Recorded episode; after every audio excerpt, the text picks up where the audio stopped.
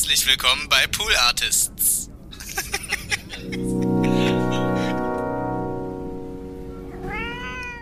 Ich habe mich irgendwie nie so richtig mit Rap beschäftigt. Aber mit Alligator, also über, Alligator über ihn schon. quasi schon mit, mit Rap. Und ja, also es ist jetzt natürlich eine Diskussion, ob man Alligator noch als Rap bezeichnen kann.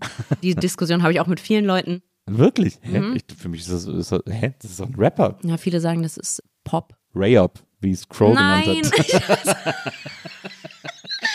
hasse, ich hasse das so Das sehr. eigene Genre, das neu erfundene oh, Genre das ist so schlimm, ey. Boah, nee, das gefällt mir gar nicht.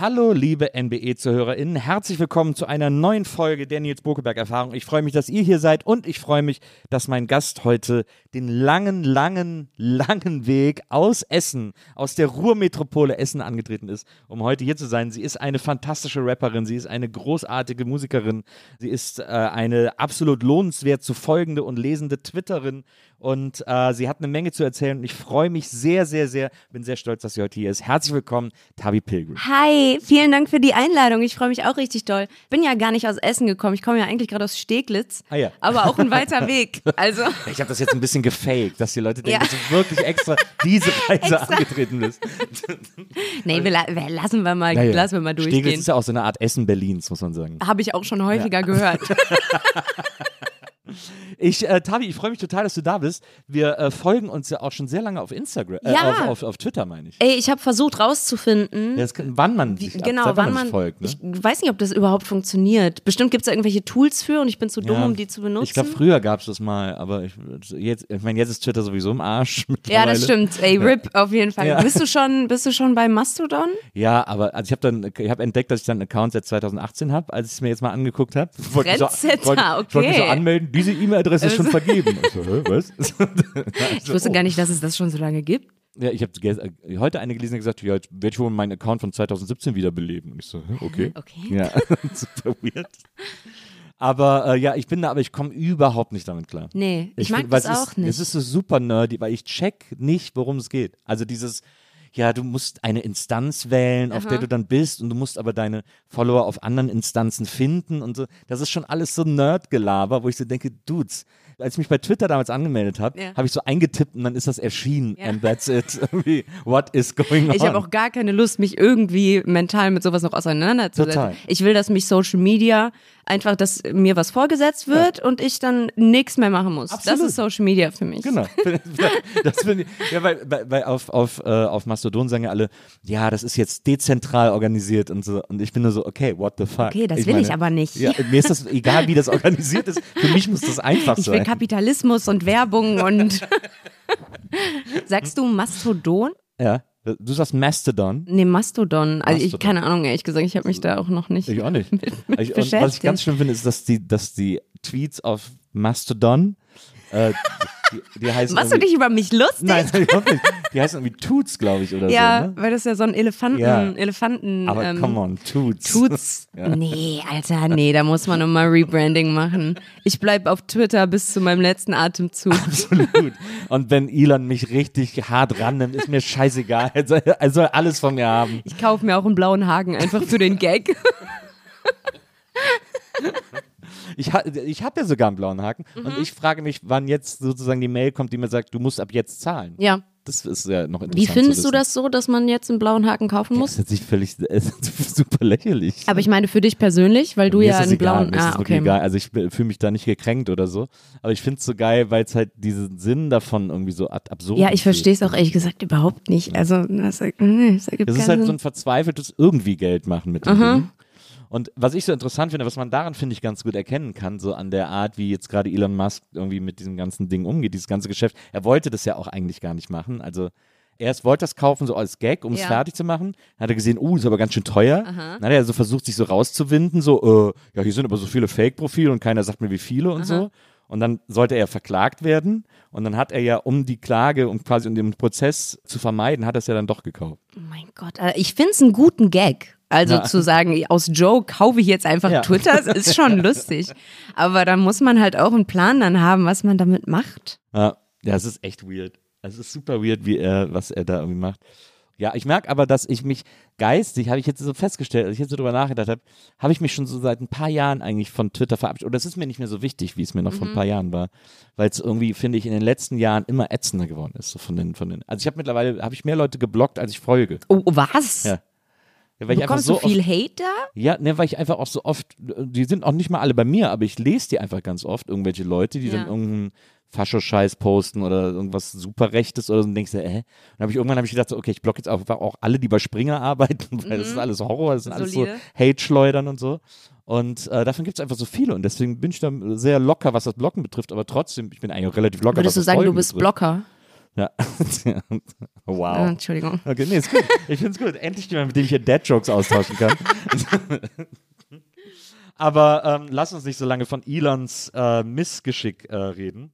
Äh, aber obwohl, wie gesagt, also da äh, folgen wir uns ja auf jeden Fall schon einige Zeit. Mhm. Ich weiß nur, dass das irgendwie, äh, dass wir irgendwie aus irgendeinem Grund aufeinander aufmerksam geworden sind. Ja. Und, und äh, weil ich finde ja auch deine Tweets immer sehr lustig. Das ist ja auch immer oft sehr dad-jokig. Ja, leider, Ähm, ja. Aber es ist ja eine Ich freue mich, ich freu mich, find dass du das es ja- lustig findest. Viele Leute, viele Leute machen mich fertig dafür. Aber es ist, warum, warum wird man so fertig gemacht für einen guten Wortwitz? Das verstehe ich bis heute nicht. Weiß ich nicht. Ich glaube, weil Wortwitze so ein bisschen cheap einfach sind. Also es ist nicht besonders schwierig, einen Wortwitz zu Ja, machen. das Oder die stimmt. Leute denken, ihr Humor ist viel zu, viel zu krass, um Wortwitze lustig zu finden. Na. Aber ich finde Wortwitze halt Homer funny ja, auch immer, wenn ich irgendwo unterwegs bin oder mich mit irgendwem unterhalte, nach jedem zweiten Satz denke ich mir, oh, könnte man da einen Wortwitz draus machen? Wo, wo kann man da irgendwas Lustiges rausholen? Ich finde auch Wortwitze super witzig meistens. Es gibt so eine Form Wortwitz, die ich nicht witzig finde. Es gibt manchmal so Leute, die so super bemühte Wortwitze machen. Und das finde ich dann immer so leicht, dann wird so schnell cringe. Aber was ich gut finde zum Beispiel sind so super übertrieben konstruierte Wortwitze, die so, wo man so, okay, wow, Mhm. Ja. wo bist du gerade hingegangen? Ja. Das finde ich zum Beispiel mega gut. Ja, ich habe gestern einen gelesen von einem meiner Twitter-Leute. Ich kann den leider nicht mehr sagen, weil er zu konstruiert war, aber irgendwie die Existenz von ähm, Richard, nee, David Precht, keine Ahnung. Gut, guter Joke. Es tut, Muss es man tut dabei gewesen sein, Muss man muss man wirklich dabei dabei gewesen sein. Ihr würdet das nicht verstehen, Leute. Von dir ist ja äh, einer in den letzten Tagen, äh, hast du getwittert, äh, wie war der, äh, der äh, Ja, ist nicht Gag so mit, einfach, ne? Ja, der Gag mit der Schlange. Ich überlege gerade, wie der Gag mit der Ach Schlange so, war. eine genervte Schlange nennt man auch Bohr. Boah. Ja, Das ist doch gut. Der ich ist doch, finde auch mega lustig. Ich hatte auch mal, ich hatte jemand hier, äh, der auch fantastische äh, Wortwitze, der äh, sehr gerne so Übersetzungswortwitze macht. Bartek von den Orsons. So, ja, den kenne ich. auf seinem Twitter-Account, den hat er dann leider nicht mehr verfolgt, Mhm. aber wenn du dir seinen Twitter-Account anguckst, so die alten Tweets von ihm, er macht nur so Übersetzungswortwitze. Geil. Mega witzig. Kannst du einen davon rezitieren? Oder Äh, ich überlege gerade, ob mir ad hoc eine einfällt, aber ich glaube nicht. Ich habe ihm die damals auch alle vorgelesen und er hat sich selber gefreut, dass er mal so gute Gags gemacht hat. Ja. ja, irgendwann ist es auch vorbei mit den Gags. So. Ja. Irgendwann fallen auch einfach keine mehr ein. Alle Gags sind irgendwann gemacht. Aber du bist ja sehr konsequent auf deinem Account. Also du beteiligst dich an keinen Diskussionen oder das ganze Gedöns. Also, du nutzt es einfach, um da irgendwie deine Wortwitze loszuwerden und dann bist du auch wieder weg. Sozusagen. Ja, genau. Genau, ja, ich äh, bin ganz ehrlich, ich mag Likes. Es ist gut. Es ist gut für mein Ego. volle Transparenz. Volle Transparenz. Ich, ich mag es, wenn meine Tweets geliked werden. Manchmal lösche ich auch Tweets, Ja. wenn ich die dann nochmal angucke und denke, oh nee, das, also das ist Wirklich? zu, oh, das ist zu, ah, zu doll. Aber ja, grundsätzlich mache ich da wirklich einfach nur Witze und dann reicht es mir auch wieder. Also ein sehr gesundes äh, Social Media äh, Verhältnis. Weiß ich nicht, ob ich das so nennen würde. Naja, aber wenn du dich dann nicht, also ich glaube, was Twitter zu so einem unmöglichen Ort macht, sind diese Diskussionen da. Die sind echt nicht Mm. auszuhalten irgendwie. Wenn man sich davon fernhält, ist das, ist das schon wieder ein Fun-Place. Ja, ich, also ich bin halt trotzdem sehr viel auf Twitter unterwegs, also so Ja. einfach, um Sachen zu liken und dann äh, Sachen zu lesen. Und ich glaube, wenn du dann, also bei Twitter ist ja sowieso dieses Doomscrolling mit dem Paket drin. Und wenn du dann den ganzen Tag schlechte Nachrichten liest und irgendwelche, dann stößt du auf irgendwelche Videos vom Ukraine-Krieg und so weiter. Ich glaube, so gesund Na, okay. ist es nicht. Und davon kann ich mich auf jeden Fall nicht, nicht so einfach losreißen. Ja. Ich folge so einem Account, das ist so ein Doomscrolling-Bot, Mhm. der dir regelmäßig so Tweets in die Timeline packt. Are you Doomscrolling? Warum gehst du Oh, nicht raus? Oder geil. leg doch mal das Handy zur Seite oder wie so. schön, oh, sowas brauche ich. wholesome, der ist sehr gut. Ein sehr, sehr guter Account. Ja, oh, den muss ich auf jeden Fall folgen. Ja. Ich mag die, ich mag die Accounts, die manchmal so dir in die Timeline spülen, so setz dich mal gerade hin. Ja. So, und lass mal deinen Kiefer locker. Und dann merke ich mir jedes Mal, ah ja, mhm, mhm. Stimmt. Meine, es gibt auch noch einen Account, der heißt Respectful Memes, wo nur Den so kenne ich, oh, den mag ich auch richtig auch gerne. Ja. Ja. ja, manche Sachen sind auch schön, aber man muss halt auch einfach aufhören nach acht Stunden. Das stimmt. So, das ist meine Schwierigkeit. dann mache ich Twitter zu und denke mir, oh, jetzt Pause und dann gehe ich auf TikTok und dann, und, naja. Ja, TikTok ist, das habe ich geschafft, da noch nicht so addicted zu sein, irgendwie, aus irgendeinem Grund. Und ich habe, glaube ich, schon fast ein bisschen kuratiert. Also ich kriege sehr viele Inhalte, die mir gefallen, Mhm. größtenteils, aber irgendwie habe ich einfach zu selten Bock, das anzumachen. Weil ich, hab, ich glaube, bei mir ist auch so, ich gucke auch Insta-Stories super oft ohne Ton. Mich Ja. nervt es, dass ich es hören muss, sozusagen. Okay, ähm, kann ich zu 0% nachvollziehen, aber ich freue mich für dich, dass du, dem, dass du den Fängen bisher entkommen bist. So, apropos den Fängen entkommen, da können wir doch mal ähm, ansetzen. Ja. Wie gesagt, du kommst aus Essen Ja. und bist da auch aufgewachsen. Ja. Ich habe relativ selten Leute aus dem Ruhrpott hier. Die meisten sind einfach immer alle aus Berlin oder kommen so vom Niederrhein vielleicht. Uncool. So. Wie ist das? Äh, du lebst ja auch immer noch in Essen. Ja, genau. Wohnst du immer noch zu Hause? Nee, hast du eine eigene Nee, Wohnung? nee, nee, ich ja. habe eine eigene Wohnung. Ja. Aber so ein bisschen trotzdem nah bei der Familie und so. Ja, also meine Mama ist nach äh, Hamburg gezogen Ah ja. 2018, aber mein Vater wohnt auch da und mein Bruder wohnt auch noch da und die sind beide so eine Viertelstunde von mir entfernt. Ja, Also praktisch. ja, finde ich auch sehr schön. Das ist, glaube ich, auch einer der Gründe, warum ich da immer noch nicht weg bin. Also ich überlege seit ungefähr fünf Jahren, so sollte ich vielleicht nach Köln ziehen, weil da sind so die, also die ganzen Studios, wo ich aufnehme und so weiter. Und ich fahre halt sowieso da ständig hin. Aber dann denke ich mir, wow, also die Mieten in Köln sind halt ekelhaft. Ja. Und ja, dann ist meine Familie noch in Essen und irgendwie lohnt sich dann nicht so richtig. Ich schätze auch, dass die meisten Leute, die jetzt eine Wohnung in Köln haben wollen, dann so nach bezahlbaren Mieten gucken und dann sowieso in Essen landen. Ja. dann immer nach Köln pendeln. Ja, aber ich meine, ja, ich meine in Essen, ich zahle, ich zahle keine 500 warm für 50 Quadratmeter Oh, mit Balkon so. Oh, cool. Das ist schön. Ja. Das ist schön. In Köln kriege ich dafür so 10 Quadratmeter WG mit, Händedruck. mit sieben Leuten. Nee, danke, Dicker. Ich habe dir auch die Geschichte gerade eben, bevor wir aufge aufgenommen haben, erzählt. Ähm, Ich habe die, glaube ich, auch hier im Podcast schon mal erzählt, wie ich durchs Ruhrgebiet gewandert bin. Mhm. Wie ist denn Essen in der Lebensqualität so? Also ich war jetzt das letzte Mal da und ich finde es schon eine interessante Stadt, aber gerade wenn man in einer schönen Gegend ist und um die Ecke biegt, ist schon wieder plötzlich irgendwie so ein bisschen abgefuckt und so. Ja. Also Essen ist schon speziell, finde ich. Ja, also ich gehe nicht so mega viel raus, Ja. muss man sagen. War ich Ja. auch noch nie so der Mensch für. Ich war jetzt nie so das Partymäuschen oder sowas. Darum weiß ich jetzt nicht, wie das Nightlife so im Verhältnis zu anderen Städten ist. Die Orte, wo ich gewohnt habe, beziehungsweise der eine Ort, das war Stadtwald. Das ist so im Süden halt so ein Familienort äh, Mhm. und ich bin direkt neben einem Wald aufgewachsen oder quasi im Wald so. Ja. Ich konnte aus meinem Fenster in den Wald gucken und unser Garten hatte direkten Zugang zum Wald. Sind immer die ersten Häuser, die überfallen werden. Die Erfahrung habe ich, glaube ich, nicht gemacht. Wer weiß. Nee, aber das war, das war mega schön. Ich weiß nicht, ich habe nicht so viele, so viele hässliche Erinnerungen an Essen einfach. Das, wenn man da aufwächst, ist das ja auch selbstverständlicher irgendwie. Ja. Aber du hast ja jetzt natürlich auch den Vergleich, du bist ja viel unterwegs, tourst, Mhm. äh, nimmst überall auf und so.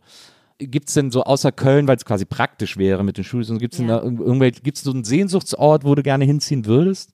Es war immer London, Ja. aber das habe ich jetzt gemacht. Ich habe ja eine Zeit lang in London gelebt für meinen Master. Und da war die Sehnsucht dann auch relativ schnell vorbei. So, dann habe ich gemerkt, okay, es ist einfach nur eine weitere Großstadt. Nur, dass die Leute hier halt Englisch reden und schlechtes Essen kochen und ähm, Aber das, dafür, das können sie gut. noch teurer. Das können sie gut, Alter. Das können können sie. Ja, das war halt einfach noch teurer und dann habe ich mir gedacht, okay, habe ich gemacht.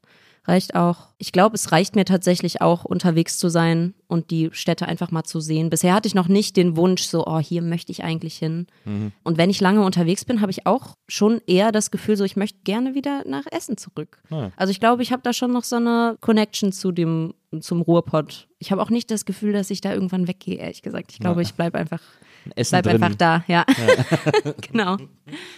Verstehe. Das, äh, in London hast du ja studiert. Genau, ja. Hast du da dann in so einer WG gewohnt? Ich, mein Bruder hat auch mal in London äh, gearbeitet. Ja. Und selbst als er da irgendwie gutes Geld verdient hat, hat er da wirklich in einer WG in so einem Schuhkarton Ja, irgendwie, das ist äh, wirklich gewohnt. noch schlimmer als alles, was man hier erlebt. Also ich habe in einem Studentenwohnheim gewohnt, also ne, in einer Wohnung mit elf Leuten. Ja. Ähm, haben uns alle eine Küche geteilt. Ich hatte Gott sei Dank mein eigenes Badezimmer. Dafür musste ich aber auch 300 Euro mehr zahlen im Monat. Also ich habe 1100 Euro bezahlt für 16 Quadratmeter Ach, wow. Ach, das in einer. Elfer WG. Das- so, oh, das wow. ist der, das Wow. war der Vibe. Das ist ja krass. Mhm. Ja, war so mittelgeil. Aber das ist in Köln, glaube ich, oder München mittlerweile genauso. Ey, ja, Aber das möglich. ist ja echt total krass. Das muss man dann wirklich wollen. Ja, das muss man wollen und äh, man hört auch relativ schnell auf, das zu wollen, meiner Erfahrung, meiner Erfahrung nach. Wie lange warst du da? Ein Jahr Ja. ähm, und nach einem halben Jahr war Corona. Ja. Dann durfte ich nicht mehr raus, weil in London die Regeln ja am Anfang so ultra krass waren. So man durfte nur noch raus, wenn man einkaufen war oder seinen Hund spazieren gegangen ist. Ich habe leider keinen Hund gehabt, dementsprechend durfte ich nur zum Einkaufen raus. Das heißt, ich war wirklich einfach auf diesen 16 Quadratmetern für so drei Monate Ach, gefangen. Ja. Das war so auch so mittelgeil. Ähm, aber das Studium hat Spaß gemacht. Ich bin auch froh, dass ich das gemacht habe. Ja. Was äh, war das Sounddesign? Genau, ja, Sounddesign für so Filmkram. Und hast du das, äh, verfolgst du das noch? Machst du das noch? Oder? Ja, ich habe eine Zeit lang in Köln bei der BTF gearbeitet, falls du die kennst. Ähm, da habe ich für Die alte Böhmermann-Produktion. ja, und so. genau. da habe ich äh, für How to Sell Drugs Online Sounddesign mitgemacht und für die. Fantastische Serie. Wir hatten auch Lena, äh, war schon hier Ja. äh, als Gast und so. Ja, ja, ich liebe die Serie auch richtig sehr. ja, total. Die haben ja dann noch eine Dokumentation über den tatsächlichen Ja. Typen gemacht. Äh, da habe ich auch noch mitgemacht. Die ist auch großartig geworden. Also eine richtig krasse Geschichte, Alter. Die haben den auch äh, interviewt in der Dokumentation. Die haben den im Gefängnis besucht und einfach mit dem darüber geredet. Und das ist einfach so ein, ich weiß nicht, wie alt der jetzt ist, so 20, 21 Ja, und so ein, genau. so ein Milchbubi, weißt du? Und dann erzählt der darüber, wie der Drogen im Internet verkauft. Das ist einfach, das ist so krass. ja, das habe ich gemacht und dann so kleinere Projekte einfach nebenbei, aber es ist jetzt nicht das Main, Ja. das Main-Ding. Das Main-Betätigungsfeld. Nee, genau, ja. Wie man Ist so sagt für- im so Business. Für später, fürs Alter sozusagen. Halt wirklich, ne? Also ich habe mir schon gesagt, irgendwann, wenn ich keine Lust mehr habe auf so diese ganzen freiberuflichen Sachen oder es einfach nicht mehr kann, Ja. so dann kann ich mich irgendwo anstellen lassen für, und mache da dann Sounddesign, bis ich irgendwann sterbe. Das sind meine Zukunftspläne. Ja, gut. ich mache Sounddesign, bis ich sterbe. Ja. Ein guter guter äh, Biografientitel. Aber äh, kommen wir mal weg vom Sounddesign ähm, und zu den Sachen, die du, die du gerade äh, vor allem äh, eben freiberuflich machst. Bevor wir zum Rappen kommen, du machst ja auch viel äh, Synchronarbeit Ja, mhm. äh, als Synchronsprecherin. Ja. Wie kam es denn dazu? Ich habe als Kind angefangen. Also bei Synchron, so wie ich das verstehe, musst du entweder sehr früh anfangen oder halt eine Schauspielausbildung haben. Genau, es ist wahnsinnig schwer, nämlich da, also Es die Leute denken immer so, oh, ich kann doch sprechen, das kann doch, das muss doch irgendwie möglich sein. Es ist so schwer, an Synchronjobs zu Ja, kommen. es Also selbst Schauspieler schaffen das nicht, weil es einfach ein sehr geschlossener Kosmos ist. Genau, die Leute kennen sich auch alle untereinander und es wollen halt alle machen, Ja. weil es halt einfach ein sehr attraktiver Job ist. So, ich verstehe das auch. Darum habe ich mega Glück, da irgendwie reingerutscht zu sein. Ja. Mein Vater ist ja Kinderbuchautor, der äh, hat Ritter Rost geschrieben. Ja, wer kennt es nicht? Wer Also, kennt es nicht? Ich Da glaube, müsste, der- da müsste ihm auch eigentlich auch schon halb Essen gehören. Also ich meine, Ritter Ross ist ja, ist ja riesig. ja, man verdient nicht so mega viel Geld als Kinderbuchautor. Was? Wirklich? Ich bin jetzt wirklich davon ausgegangen, dass ihr irgendwie in der Ritterburg wohnt oder so. Also, Das habe ich früher mal den Leuten immer erzählt, dass wir in der Ritterburg wohnen, aber nee, wir sind so. So viele Leute wollen auch so, das ist ja so ein Franchise, es gibt ja auch Ritter Ross Musicals, Ritter Ross Ja, ja. Merch, Ritter Ross, da hast du nicht gesehen. Meine Ja. Tochter hat früher auch Ritter Ross gehört. Geil. Deswegen hätte ich jetzt gedacht, das wäre so, das, das machst du und dann musst du nie wieder irgendwas machen. Nee, so ist es nicht. Ach, wie krass. Also so, wir waren immer gut wohlhabend. Ja, ja. Ich bin, ne? Also, es war alles sehr solide, aber wir sind jetzt nicht reich. Ja. Das So. hätte ich wirklich gedacht. Ja, schön wär's, So ne? kann man sich, so kann man sich, so kann man sich irren. Schön wär's. Leider immer noch freiberuflicher Künstler. genau, aber weil das ja ein Musical ist, da habe ich dann als Kind, so mit fünf, habe ich, glaube ich, angefangen, da so Kinderchor hinter zu singen mit meinem Bruder zusammen. Gibt's auch noch richtig süße Videos von uns, wie wir da im Studio stehen und irgendwelche Sachen schreien. Und dann hat sich das irgendwie so entwickelt, dass ich da immer öfter was mitgemacht habe. Und dann hat einer von den Sprechern gesagt, ey, soll ich dich mal irgendwie in meine Agentur weiterleiten? So, Ja. du hast da irgendwie ein Talent für und ich würde dich irgendwie mal weitergeben. Und dann bin ich da reingerutscht und dann habe ich irgendwann meine erste Rolle bekommen in einem Anime. Und dann, so hat sich das dann entwickelt, dann bin ich da irgendwie in den Verteiler reingekommen und dann geht man ja, so wie beim normalen Schauspiel, zu Castings. Mhm. Also du wirst angefragt und äh, gehst dahin, sprichst was ein und die Kunden entscheiden sich dann für oder gegen dich. Und so hat sich das dann irgendwie entwickelt. Und das ist ja auch so, synchron ist ja auch ein weirder Job. Also der hat auch so sehr unterschiedliche äh, Anforderungen. Also bei Anime, die äh, klingen ja auch immer sehr komisch, wenn die sprechen. Das ist ja immer alles so, äh, und so. Ja.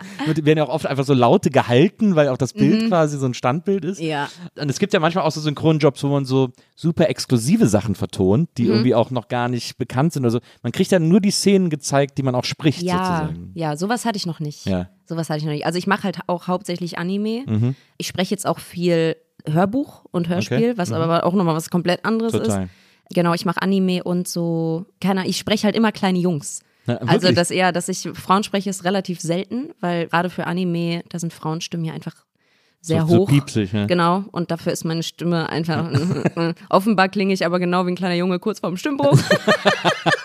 Was aber auch okay ist, macht viel Spaß. Genau, und so exklusive Sachen habe ich noch nicht gemacht, weil da musst du eigentlich bei der FFS sein. Das ist die Film-Fernsehsynchron. Die sitzt in Berlin und München. Und die sind wahnsinnig exklusiv. Also ich wollte mich da mal, wollte da mal meine Samples hinschicken und da steht auf der Website, du musst 50 Kilometer im Umkreis von Berlin wirklich? wohnen, sonst kommst du. Ja, weil sonst die kommst du manchmal gar auch nicht so, rein, ja, ja. Das gibt ja du- manchmal so Serienproduktionen, wo du schnell reagieren Genau, musst. genau, so, verstehe ich ja, auch ja. total. Aber darum weiß ich nicht, ob ich da jemals irgendwie bei sowas reinkomme. Aber das finde ich auch, das finde ich auch richtig krass, Ja. ey. So, ja, dann sehen die nur so, oder teilweise sehen die gar nicht das Bild. Ja, die sehen Sondern- nur den Mund. Dann ist genau, das Bild so den Mund. abgedeckt, dass nur den. Mund sehen, den sie synchronisieren Das ist sollen. so krank, ey. Crazy, ne? Ja. Ich weiß auch, mein, äh, einer meiner besten Freunde, der macht auch oft so Synchronsachen und der hat eine durchgehende Rolle bei Game of Thrones gesprochen. Oh, nice. Und dann war irgendwie äh, die letzte Folge fertig und dann wurde die aber nochmal umgeschnitten und dann hatte seine Rolle plötzlich ganz andere Szenen. Er war aber gerade im Urlaub und dann musste er irgendwie vom Urlaub innerhalb von Stunden einfliegen, um diese, um diese Szene neu einzusprechen. Deswegen diese 50 Kilometer Regel, Ja. weil man muss einfach manchmal super schnell Ja, reagieren. Was ja nee, verstehe ich auch, verstehe ich auch. Crazy. Ja. Nee, Aber vielleicht, vielleicht, irgendwann. vielleicht kommst du da trotzdem irgendwie rein. ne? Klopf, klopf auf Holz. Ja. Ich hätte auf jeden Fall richtig Bock da drauf. Also, Ist ich das, aber guckst, ist. du, guckst du selber auch Anime? Ist das, äh, kannst Nee. du damit was anfangen? Nee. Gar nicht. Also ich glaube schon, dass ich was damit anfangen könnte, wenn ich mich da mal Ja. reinsetzen würde, aber so ich habe sowieso so viele Serien und Filme, die ich gucken möchte Ja. und so diese Anime-Sachen, also so also One Piece habe ich früher zum Beispiel ein bisschen geguckt Mhm. als Kind und so Dragon Ball, aber die haben ja inzwischen alle 100.000 Episoden so. Ich habe da keine Zeit. Ja, und so so Spin-Offs auch. Genau. Also, ja, ja. Und ich neige halt dazu, wenn ich mit sowas anfange, dann gucke ich das halt alles in einem Rutsch. Und ich glaube wirklich dann, ich würde, also nee, ich glaube, das ist nicht gesund für mich, mich jetzt auch noch in, mit Anime zu beschäftigen. Aber Ja. ich mache das, also ich, Anime zu sprechen macht wahnsinnig Spaß. Ja. Ich bin, ich würde das am liebsten den ganzen Tag machen. So also, geil. ich glaube, My Hero Aca äh, Ja, Academy hast genau. du gesprochen, Mhm. ne? Ja. Da habe ich den kleinen, kleinen Isoku gesprochen. Auch wieder ein kleiner Junge. Jetzt, wer jetzt gedacht? Ich lese äh, ganz gerne Manga. Ich versuche so die Mangas zu finden, die ich irgendwie interessant finde und so. Da gibt es schon so ein paar. Mhm. Ich bin dann immer ganz glücklich, wenn ich die dann anfange zu lesen und sich plötzlich herausstellt, diese Reihe hat nur elf Bände. Und bin ich so, ja, nur Halleluja, elf, danke. Alter. Ja, aber es ist so, weil es gibt so viele Serien, die dann so über hunderte Bände Ja. gehen oder so. Und dann bin ich so, oh geil, es ist abgeschlossen Ja. Mhm. und ich habe es in zehn Bänden hinter mir und so. Das ist bei Anime oft nicht so der Fall. Also die werden wirklich sehr unendlich dann erzählt. Ja, die werden auch einer immer so- die werden noch immer so gestretched. Ja, also ja. so Kampfszenen, die in so einem Manga auf zwei Seiten sind, die Ja, ja. gehen dann über fünf Folgen, weil so viel geschrieben So eine wird. ganze Folge und so über einen viele. Schlag nur Ja. und so, ja. So, also ich meine, das funktioniert ja. Die Leute gucken das ja trotzdem. Ja. Bleach ist auch schon seit Jahren irgendwie in der Produktion und äh, also Respekt an, Total, ja, an die äh, Produzenten. Finde ja, das, das Time-Stretching irgendwie super drauf. Ja. Wir, haben jetzt, wir haben uns jetzt gerade hier so ein Abo für so ein, es gibt so einen Streaming-Dienst, wo nur Mangas laufen. Okay. Crunchyroll oder so heißt der. ja, ja. Mhm. Das ist ein super weirder Name, wo ich immer an so Black Rolls denke, wo ich, wieso heißt der wie so ein Massagegerät? Hey, das ist eine Crunchyroll bei meinem Sushi-Mann. Allergeilste. Naja, Das ist so lecker. finde ich auch immer am besten. Ist ja so Inside Out quasi, ne? Ja, aber frittiert. Naja. Hey, bekomme ich direkt mit, Hunger. Mit Thunfisch oder mit Chicken? Mm. Puristen sagen ja, man darf kein äh, Sushi mit äh, Chicken essen. Ja, fick die. Finde ich auch. Der ist genau die richtige Einstellung. Naja, Ähm, okay, also ihr habt den Crunchyroll, ähm, das Abo. Meine Frau hat jetzt so, hat so eine Liste gelesen mit so Animes, welche gute Einstiegsanimes Mhm. sind, um, das, um so ein Gefühl dafür zu bekommen. Da empfehlen äh, vor allem alle Attack on Titan. Okay, ja, Ähm, habe ich gehört mal. Genau, und da, und da sagen alle, das ist ein super Einstieg, weil das Mhm. ist noch so sehr geradlinig erzählt und da kommen auch ältere Menschen mit klar sozusagen. und dann gibt es halt so die, die Fortgeschritteneren, die dann irgendwie so danach kommen. Ich glaube, Demon Slayer ist, glaube ich, auch noch ein guter Einstieg. Ich bin kein riesen Fantasy-Fan. Ja. Ich mag eher so diese Mangas, die so ein bisschen, also nicht realistisch, realistisch ist es natürlich nie, aber die quasi so irgendwie realistischere Szenarien haben. Das finde ich irgendwie. Also es gibt Wa- ein, Was denn zum Beispiel? es gibt zum Beispiel einen Manga, der heißt Blue Giant Supreme, Okay. den ich äh, lese. Der hat, das ist der, der, glaube ich, hat 13, 11 oder 13 Bände. Den liebe ich sehr. Und da geht es um einen Typen, äh, der kommt aus Japan nach Deutschland, weil er Jazz-Saxophonist werden will. Okay. Und die ganze Story wird nur darüber erzählt, dass niemand so Jazz-Saxophon spielt wie er.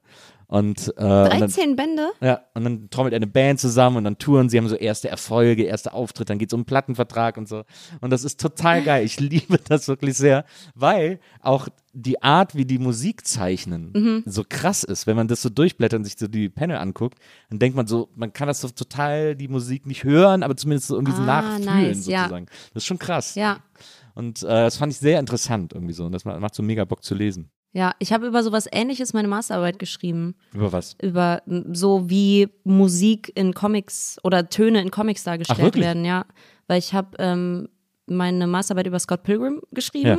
Falls du den Film kennst, Scott Pilgrim Klar, gegen Scott den Pilgrim Rest ist der auch, Welt. ist auch eine Comic-Verfilmung. Genau, es ist eine Genau. Comic-Verfilmung. Und die ist ja auch sehr an Manga-Stil angelehnt. Sozusagen. Genau, die haben nämlich die Panels aus dem Comic eins zu eins nachgestellt in dem Film. Ja. Das heißt, wie die Figuren aufgebaut sind und diese Sprechblasen, die in Comics halt immer kommen, wenn Töne auftauchen, sind Ja. halt auch in dem Film, in den Film rein animiert. Ja. Und darüber habe ich dann geschrieben, wie das irgendwie zusammenspielt, wegen Sound, Sound. Ich musste halt irgendwas mit Sounddesign finden und wollte unbedingt über Scott Pilgrim schreiben. Und dann habe ich das irgendwie meinem Dozenten gesagt, dass da ja auch was mit Sound und äh, so und Ja. äh, hat funktioniert. Und hast du Fall. zuerst äh, den äh, Film gesehen oder hast du erst die Comics gelesen? zuerst den Film? Und hast du dann die Comics gelesen? Ja, ja. ich habe die bei mir zu Hause. Auch großartig, so Ja, lustig. stimmt. Die Comics sind super, finde Ja, ich. Ja. richtig herrlich. Der, also der Film war auch gut, aber das, äh, äh, die Vorlage ist ja dann oft noch aufregender. finde Ja. Ich. Aber ja, äh, Scott Pilgrim, sehr, sehr gutes Beispiel für Sound im Comic. Ich zeig dir nachher mal dieses Blue Giant Supreme. Ja, voll gerne. Panel, Das ist mega interessant irgendwie. Ich kann mir nur nicht vorstellen, wie man über 13 Bände so die Ja, Story also erscheint es mir relativ schnell erzählt. Im ersten Band kommt er gerade in München an, kann kein Deutsch, keiner kennt ihn, keiner versteht ihn. Er stellt sich mit seinem Saxophon an die Isar und probt so ein Mhm. bisschen, weil er immer draußen probt und jeden Tag probt. Und dann geht er so in die ersten Jazzclubs und versucht irgendwie so Leute zu, Freunde zu finden. Mhm. Aber alle sind so ein bisschen, finden es krass, wie er spielt, aber keiner kann so richtig was mit ihm anfangen. Und im zweiten Band geht er dann von München nach Hamburg und da lernt er dann in so einem Saxophonladen einen Typen kennen, der sagt, ich kenne welche, mit denen bringe ich dich mal zusammen. Und so, so, Mhm. en, so entwickelt sich so die Geschichte einfach so über die Bände. Dann so in Bänden, weiß ich nicht, sieben, acht oder so, ist er dann mit seiner Band auf Tour und dann gibt es natürlich auch so Bandquerelen und dann geht es auch so ein bisschen um die Schicksale der einzelnen Bandmitglieder und so. Das kann man schon gut, das geht schon gut auf so 13 Bände. Nils, ich finde, das klingt so langweilig, aber ich freue mich. Ich freue mich, es- dass du da was Ich glaube, es finden auch viele wirklich langweilig, aber ich finde es irgendwie total geil. Also mir macht es wahnsinnig Mhm. viel Spaß zu lesen. Und das ist, was zählt. Genau, absolut. Also für mich zumindest. Aber hast du noch was anderes synchronisiert außer Anime? Ähm, ich sehe hier gerade, ihr habt mir so ein schönes Yoshi-Bild Ja. hier hingestellt. Ja. Habe ich nicht, also Yoshi habe ich nicht Ja, synchronisiert. den habe ich dir extra hier hingestellt. Wir stellen ja unseren äh, Gästen hier immer Vorbilder oder Idole Ja. oder ähnliches hin.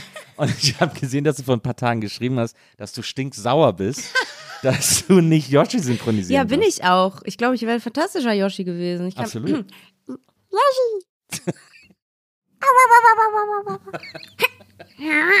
Hä, ist doch supi. ich bin richtig sauer. Ich, bin, ich, bin wirklich, ich war gerade, ich habe gerade das Gefühl gehabt, wo ist der Controller? Also ich war gerade auf Yoshi's Island, muss ich sagen. Ich mag Yoshi Ähm, sehr gerne. Also Yoshi ist ja der, ich weiß gar nicht, was ist er eigentlich, ein Dino oder was? ja, ich glaube, der ist ein Dino. ein Dino aus, aus, aus Super Mario. Und jetzt kommt ja diese große Super Mario-Verfilmung mit äh, Chris Pratt, der im Original Super Mario spricht. Hast du den Trailer gesehen? Nee, tatsächlich nicht. Was? Ich habe mir den Trailer noch nicht angeguckt. Ich habe. Ähm, ja, okay, dann äh, darfst du dich aber auch nicht beschweren, dass dich keiner als Yoshi fragt, wenn du nicht mal einen Trailer anguckst. Warum denn? Ja, du musst dich doch dann informieren und sagen, ich hab's gesehen, Leute, ich bin Yoshi. Was macht ihr denn hier alle? Wer ist denn Yoshi in dem, in Weiß ich dem nicht. Film? Aha. du ah, musst ja. doch über die Jobs informieren, die du, die du haben möchtest. Nee, das stimmt überhaupt nicht. Musst du nicht. Ich kann ja sagen, dass egal wer in diesem Trailer Yoshi spricht, Ja. das nicht so gut kann wie ich.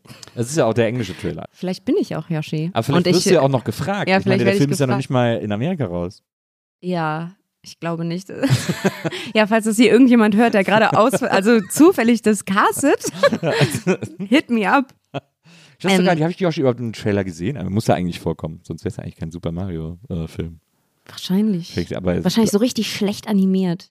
Nee, der war gut animiert, sah Ja? gut aus, ja, ja. Ich Es muss ist mir halt echt irgendwie, man mal weiß angucken. nicht so, man guckt halt so und denkt, also mir geht es zumindest, so, viele fanden es super, den Trailer. Ich gucke so und denke so, ich spiele gerne die Super Mario-Spiele, weil Mhm. die immer sehr schön im Schwierigkeitsgrad programmiert sind Mhm. und sehr schlaue Welten immer äh, entwerfen. Aber dass ich mir jetzt quasi anderthalb Stunden Cutscenes angucken soll, Ja. ohne selber spielen zu können, das erschließt sich mir dann nicht. Nee, so ich verstehe es auch nicht so richtig. Aber das, also das mit dem Casting, es hat mich schon richtig rausgehauen. Also ich fand es so lustig. Ja. Zu, also ich werde mir den Film auf jeden Fall auch angucken. Und, und kichern. Naja, aber um auf deine Frage zu antworten, die ursprüngliche, was ich sonst noch so synchronisiert habe, muss ich kurz überlegen. genau, neben Anime habe ich auch so Kinderserien gemacht. Auf Kika lief mal eine, es hieß Die Piraten von nebenan. Da war ich der Bösewicht, Oh. auch ein kleiner Junge. Dann äh, lief auf Nick eine Serie, die hieß Yokai Watch. Da war ich die Hauptfigur, auch ein ja. kleiner Junge. Dann ähm, habe ich einen Live-Action-Film mal synchronisiert, der heißt Plötzlich Meerjungfrau, beste Ach, Freunde ist von oder H2O sowas. oder nee, leider Nee. nicht. Nee, Ah, es ist okay. so eine, so eine Ah, ja. Independent-Produktion. Furchtbar schlecht. Boah, ist der schlecht, der Film. Da habe ich ähm, das Love In Interest Essen im gespielt. Stadtpark gedreht. Ja, genau. In so einem Tümpel lernen die, wie man eine Meerjungfrau wird. Nee, also äh, auch ein kleiner Junge, furchtbar, wie gesagt. Für diese Nick-Serie habe ich auch die Videospiele dann gemacht. Ah ja. Und ich habe bei The Witcher 3 eine ganz kleine Rolle Hui. irgendwo, aber ich nur so eine, äh, nur so eine NPC. Ja. Also ne, das Spiel, Aber nicht das die ist Serie. ja klar. Kennst du Uke Bosse? Ja. Aus einem Freund von mir. Der hat ja das Pferd in Witcher 3 gesprochen. Ach, geil. Ja. Ach, Du hast also quasi mit Uke in einem. Und ein anderer, dieser Freund von mir, der bei Game of Thrones gesprochen hat, der hat mal bei irgendeinem Spiel, das ich vergessen habe, äh, vor Jahren auf der Playstation, hat er auch so ein paar NPCs gesprochen. Mhm. Vorsicht, Granate! Und so. Und, äh, und ich wusste nicht, dass er das gesprochen hat. Dann habe ich das gespielt und dann denkst du, hä? Hä? Das ist doch Stefan, wieso höre ich den denn die ganze Zeit? oh mein Gott, das ist halt mein absoluter Traum. So ein NPC in entweder Skyrim Ja. äh, oder im neuen Elder Scrolls oder sowas. So eine Wache, die dann sagt, es war wohl nur der Wind, wenn ihr in den Kopf geschossen wurde. Das finde ich nämlich mega funny. Oder bei World of Warcraft möchte ich so gerne so ein NPC sein. Oh, da hätte ich so Bock drauf. Spielst du das auch? Ja, World of Warcraft, du, du spielst das noch? ja, ich spiele spiel das noch. Oder ich spiele es wieder. Ja. Ich habe vor einem Monat wieder angefangen. Ah, ja. Also du bist tatsächlich so ein RPG oder MMORPG. äh, Ja, Zocker. komplett. Ich glaube, ich habe mit WoW auch mit zwölf schon angefangen. Ähm, Okay. ich bin so, ich bin leider wirklich so ein bisschen ranzig, was das angeht. So, ich sitze dann zwei Tage lang vorm PC und trinke hier mein Monster Energy, genauso wie man sich das so stereotypisch vorstellt. Ich schäme mich auch ein kleines, kleines Ja, bisschen dafür. Nee, muss man sich für dich gar nicht für schämen, aber ich habe, glaube ich, auch Elder Scrolls mal angefangen Mhm. zu spielen. Mich hat es so wütend gemacht, dass ich irgendwie beim Character Design irgendwie den Abstand der Augenbrauen einstellen soll. und die Dichte der Augenbrauen. du weißt, dass du das nicht machen musst. Ja, ne? aber wenn man es schon dahingestellt kriegt, dann ist natürlich, also man fühlt sich ja wie ein Cheater, wenn man sagt, mach mir einen Charakter sozusagen irgendwie so und auf so einen Knopf drücken, dann ist die Figur fertig. Ja. Dann denkt man, okay, da muss ich jetzt irgendwie auch ran. Und dann hat, hat mich aber diese, diese Anzahl an Optionen, hat mich so wütend gemacht. Und dann habe ich irgendwie nach einer halben Stunde, vielleicht war es sogar eine Stunde, hatte ich dann irgendwann diesen Charakter fertig. Ja. Und dann äh, geht der los und dann kommt man da irgendwie in so ein Dorf und dann habe ich irgendwie ihn angerempelt oder irgendwie falsch angesprochen Mhm. so und bin sofort getötet worden. Nach zehn Minuten Spiel. Ja, du halt ein bisschen aufpassen, Ja, Alter. also- Was rempelst du dann einfach. Leute an? Das ist ein frustrierendes Spielerlebnis, möchte Ja, ich das sagen. glaube ich. Ich finde es gut bei solchen, vielleicht als kleinen Tipp fürs nächste Mal, Ja. bei solchen Charakter erstellenden Sachen, einfach so hässlich wie möglich. Dann macht es nämlich richtig Spaß. So den Augenabstand, so dass die Augen quasi auf den Schläfen sind. So, das ist, macht Spaß. Na, verstehe. Und dann einfach niemanden an, anrempeln. Einfach ein bisschen aufpassen, wo du hintrittst. ja, wie im echten Leben. Wie im echten Leben. Aber da werde ich auch nicht sofort getötet. Wenn anderes- Spielst du es lieber online oder offline? WoW spiele ich online, es geht nämlich auch gar nicht Geht, glaube ich, nur online, ne? Ja, Bist und- du da auch in so einer Gilde oder wie das heißt? Keine- Ich weiß nicht genau. Ja, aber so, also es gibt, ach, ich könnte jetzt so richtig, ich könnte jetzt so Also richtig. wie hoch ist dein Charakter gelevelt? Also ist das so, gibt, bist du ein sehr hoch gelevelter Charakter oder ist das, bist du in so einem guten Mittelfeld? Man hat oder? ja verschiedene Charakter meistens. Okay. Und die Levels werden gesquished mit jedem Add-on. Das heißt, früher ging es bis 110. Ja. Hatte ich dann auch bis 110 und Ja. jetzt ist, glaube ich, das Maximallevel wieder 70, damit man halt nicht quasi Krass, irgendwann auf Level Damit 200 man so sein ein Gott muss. ist und dann keiner mehr eine Chance hat, sozusagen. Ja. Ja, oder auch einfach damit, also ich weiß nicht, weiß nicht genau, warum sie das machen. Aber ähm, so dann, ich mache das meistens so, ich bin ja eher so, ich bin eher so casual. Dann beim nächsten Add-on nehme ich mir eine Woche Urlaub. Nee, also das ist so halb casual.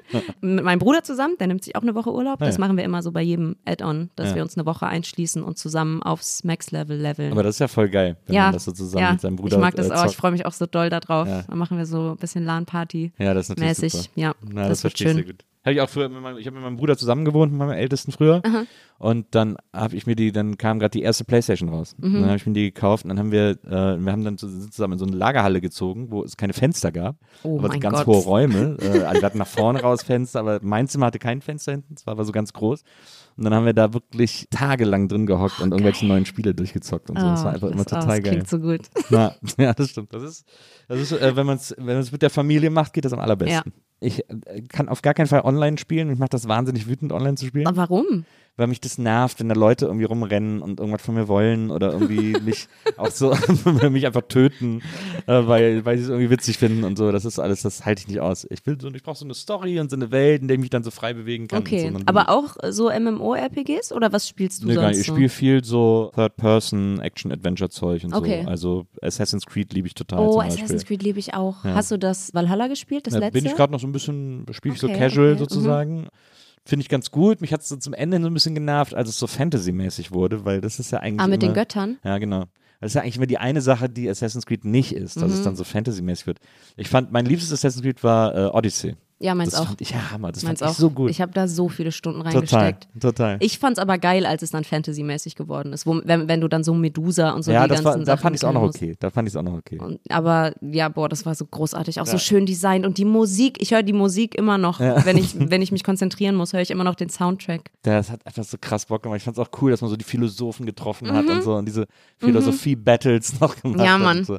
Das war irgendwie echt geil. Und die meisten hassen das ja. Ich habe irgendwann so festgestellt, dass es eines der meistgehassten Assassin's Creed ist. Wirklich ja. jetzt? Wegen glaube, der aber ich- Philosophen? Nee, ich glaube, also mein äh, Eindruck ist, dass es daran liegt, dass Alexios mit Männern und Frauen schläft. Ich glaube, da haben sich viele Gamer wirklich? angegriffen gefühlt in ihrer Alter. Männlichkeit. Ja, Oh mein Gott, ich habe so viel mit dem geschlafen. ja ich auch. Ich habe den auch alles vögeln lassen, was nicht bei drei auf den Bäumen war. Ich fand das auch gut. Ich fand das so gut, dass das ging. Also, weil das war irgendwie so eine coole, freie Ja. äh, Art und Weise. Irgendwie. Fand ich irgendwie gut. Ich fand's auch richtig gut. Ja. Will, jetzt habe ich auch direkt wieder Lust, das nochmal zu spielen. Scheiße. Weil Danach war ja Origins, ne? Dieses in Ägypten irgendwie. Das fand ich, äh, war auch wieder dann Ich nur glaub- so halb geil. War das davor nicht? Nee, ich dachte. das war, war das ah, das dann, war, ne? Jetzt, Ich habe vor kurzem hab ich mir, hab ich mir live diese Assassin's Creed Ankündigung der neuen Ja. Teile ange Aha. angeguckt und da kommen jetzt vier Teile gleichzeitig oder so. Echt? Ja, ich es- weiß nur diese, die zwei. Genau, jetzt kommen erstmal zwei Ja. und dann kommen irgendwie nochmal, die haben noch die zwei weiteren angekündigt. Okay, weiß man schon, wo die spielen? Ich glaube, jetzt kommt Japan, ich glaube, jetzt kommt Samurai, ne, das, worauf alle gewartet Aha. haben. Da, dachten ja schon beim letzten Mal alle, dass jetzt Samurai käme. Ist jetzt nach Ghost of Tsushima so ein bisschen, es wird eigentlich Ghost of Tsushima sein. Mhm. Ja, gut.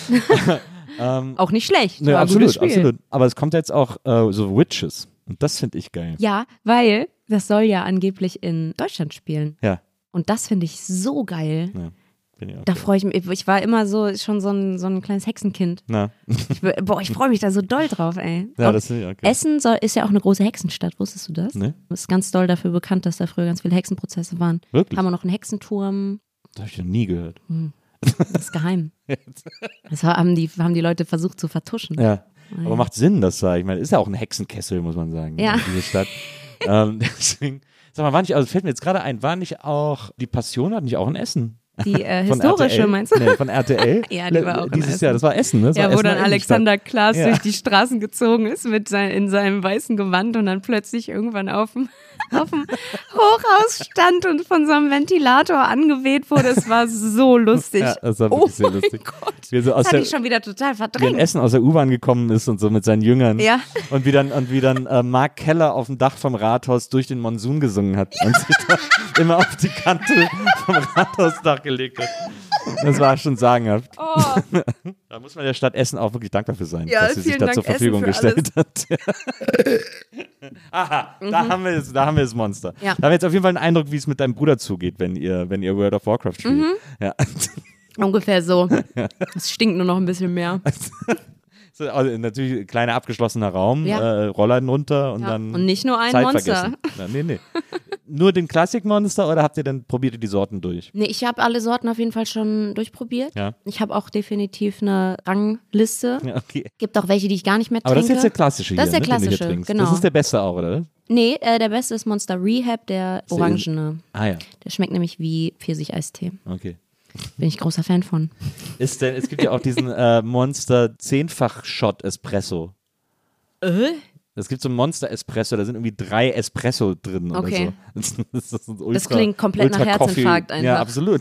Aber alles an Monster klingt für mich immer nach Herzinfarkt. Ich, die, ich krieg schon Herzinfarkt, wenn ich die Dosen sehe.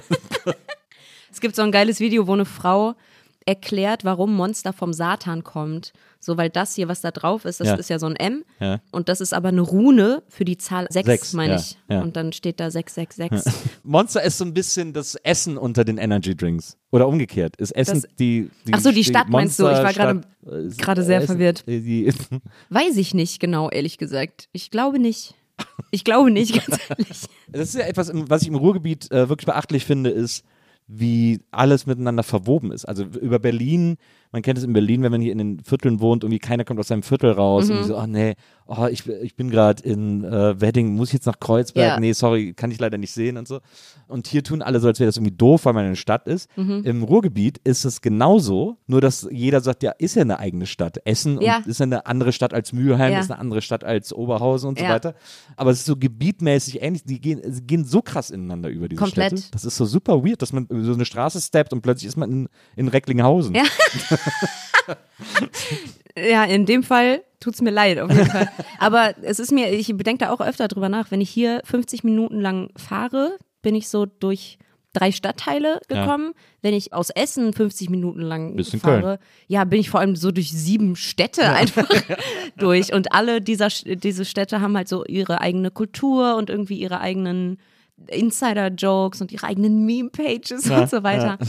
Das finde ich wirklich mega cool. Ja, Das macht schon Spaß. Ich glaube, darum mag ich das Ruhrgebiet auch so gern. ja. Also wirklich Ruhrgebiet jetzt, ne? Naja, klar. Nicht Köln. Nee, nee. Nee, hast mich schon Ruhrgebiet Weißt schon, was bei ich meine, ne? Düsseldorf. Ruhrgebiet bei- Düsseldorf war damals das Tor zum Ruhrgebiet.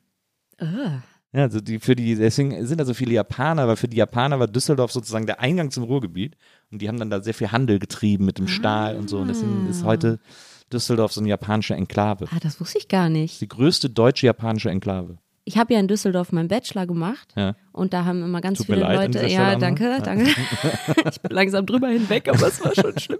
Da studieren ja ganz viele Leute modernes Japan an der Ja. Uni. Genau. Das ist der, das ist das, was ich da mitbekommen habe. Alle bunte Haare. Ich glaube, in Düsseldorf leben irgendwie irgendwas, habe ich mal gelesen, zwischen 5.000 und 8.000 Japaner Okay, krass. und JapanerInnen. Das eben, weil die irgendwie von damals noch so, weil das eben so ein wichtiger Handels, Handelspunkt war. Mhm. Deswegen kriegt man in Düsseldorf kriegt man super Rahmen und so. Da gibt es ja so diese japanische Meile, wo es diese ganzen geilen Restaurants gibt und so. Mhm. Ja. Schon gut. Ja, Eisen können wir auf jeden Fall. Eisen und Kohle. Ja, jetzt nicht mehr so, ne? Würde ich mal ehrlicherweise sagen. Also.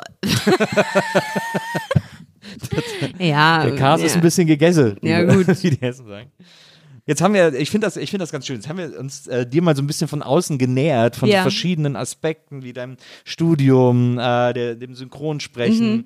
dem äh, Monster Energy Drink, äh, dem Videospiele zocken und kommen ja langsam über all diese Lernstationen äh, und aber auch Popkulturstationen und so langsam zum Kern von das Ganze, Mhm. äh, wie die Berliner sagen weil du ja auch Rapperin bist. Mhm. Und das ja tatsächlich auch äh, recht erfolgreich und auch schon relativ lang. Also du bist jetzt nicht irgendwie so, dass du jetzt irgendwie gedacht hast, oh, Rap ist das neue heiße Ding, das mache ich jetzt mal. ähm, sondern bist ja schon was länger dabei. Wie genau bist du denn eigentlich beim Rap gelandet? So lange bin ich tatsächlich noch gar nicht dabei. Ja. Ich habe 2020 erst angefangen. Aber davor hast du, war das nicht interessant für dich, oder? Nee, nicht so richtig tatsächlich. Also es hat angefangen mit diesen Alligator-Medleys. Mhm. Da kennen mich auch die meisten Leute, glaube ich, noch her. Es wird mir auf jeden Fall oft geschrieben, dass man Ja. mich daher noch kennt. Da habe ich mit, mit 16 oder 15 habe ich, glaube ich, angefangen, so die Songs von dem Alligator so zusammen zu mashen und irgendwie auf meinen YouTube-Kanal zu posten, weil ich da halt da habe ich so halt Musik für mich gemacht, aber Ja. da waren halt, weiß nicht, tausend Leute oder so, die das gehört haben. Also und dann ist es irgendwie groß geworden und dann habe ich mehr von diesen Medleys gemacht, aber ich habe mich irgendwie nie so richtig mit Rap beschäftigt. Aber mit Alligator, also über, Alligator über ihn schon. quasi schon mit, mit Rap. Ja, also es ist jetzt natürlich eine Diskussion, ob man Alligator noch als Rap bezeichnen kann. Die Diskussion habe ich auch mit vielen Leuten. Wirklich? Mhm. Ich, für mich ist das, ist das, hä? das ist doch ein Rapper. Ja, viele sagen, das ist Pop. Rayop, wie es Crow Nein, genannt hat. ich hasse das so Das sehr. eigene Genre, das neu erfundene Genre oh, das ist so schlimm, ey. Boah, nee, es gefällt mir gar nicht.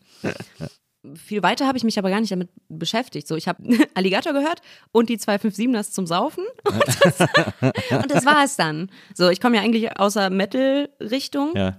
Das heißt, so in meiner Freizeit habe ich halt nur Metal sonst gehört. Und, ähm, Was, was so für Metal? So dieses so modern so Zeug? diese Mm, so- Bring Me Horizon Gedöns so oder? Slipknot, Ah ja. Mhm. Trivium, so die Richtung habe ich früher gehört. Jetzt gerade jetzt mehr so Progressive Kram. Genau, aber so, das, damit war ich dann auch zufrieden.